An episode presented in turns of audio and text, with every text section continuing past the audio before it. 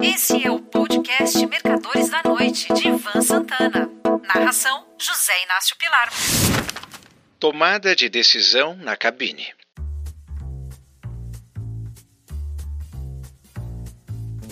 Na quinta-feira da semana passada, dia 15 de junho, fiz uma palestra para 200 pilotos militares do 3 Batalhão de Aviação do Exército em Campo Grande, Mato Grosso do Sul.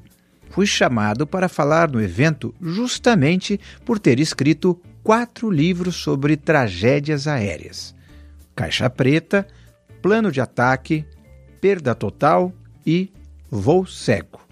Além de ter sido piloto entre 1958 e 83. Viajei na véspera, quarta-feira, pela Azul, pelo trajeto Galeão Viracopos, Campo Grande.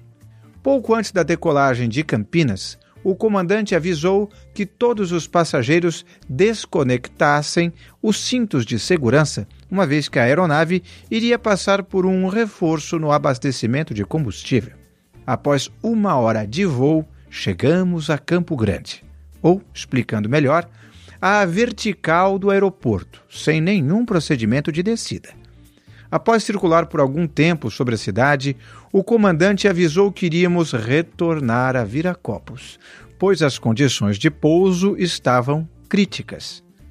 Já de volta a Campinas, recebemos um voucher para jantar e fomos levados para um hotel onde pude dormir no máximo duas horas. Às seis da manhã, um ônibus nos levou para Viracopos, de onde decolamos novamente para Campo Grande. Lá chegando, num pouso normalíssimo, o capitão do exército me recebeu e explicou que, na véspera, enquanto o nosso jato desistiu da aterrissagem, outros dois aviões, um da Gol e outro da Latam, haviam pousado normalmente. Fiquei então sabendo que as más condições de visibilidade na noite anterior, tanto horizontais como verticais, não eram suficientes, segundo os critérios aeronáuticos, para interditar o aeroporto. Foi, portanto, um critério adotado por cada piloto, Azul, Gol e Latam. Enquanto o primeiro, do avião que eu me encontrava, preferiu retornar, os outros dois optaram por aterrissar sob o risco de ter de arremeter nas proximidades da cabeceira da pista, procedimento que costuma assustar alguns passageiros. Nenhum dos três comandantes agiu errado. Foi questão de critério. Suponho que tanto a Gol quanto a Latam sejam menos exigentes em relação a pousos em condições visuais mais críticas.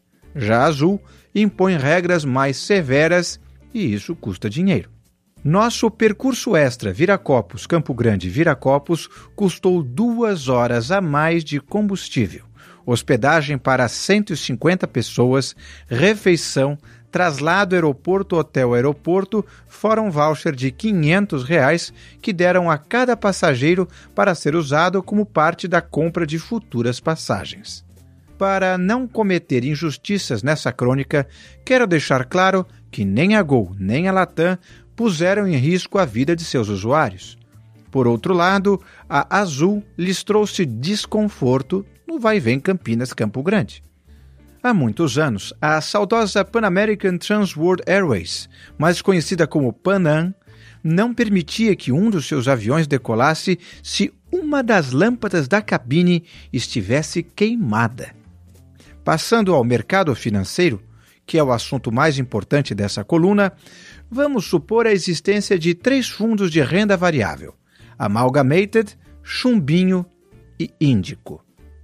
Amalgamated e Chumbinho trabalham com stops mais folgados, enquanto Índico os mantém curtos. Se os três estão vendidos a descoberto em determinado índice e o mercado começa a subir, Amalgamated e Chumbinho deixam as rédeas mais soltas, permitindo que o mercado suba além das resistências teoricamente frágeis. Já o Índico, que trabalha com stops cirúrgicos, cai fora ao mínimo sinal de risco, como no caso da aviação, um teto e uma visibilidade horizontal próximos do limite. Um piloto que retorna ao ponto de origem recebe críticas dos passageiros, principalmente quando ficam sabendo que outros aviões pousaram. No mercado de renda variável acontece exatamente a mesma coisa. Se após a resistência ter se mostrado frágil e o mercado voltar a cair, os cotistas da Amalgamated e do Chumbinho serão beneficiados, ao contrário dos que aplicaram no Índico, que perderam ou deixaram de ganhar no short. Tal como os pilotos obrigados a trabalhar dentro das quatro linhas, para usar uma expressão da moda, mas podendo operar rente a elas, os gestores de fundo se aventuram um pouco desde que não ponham demasiadamente em risco as suas carteiras.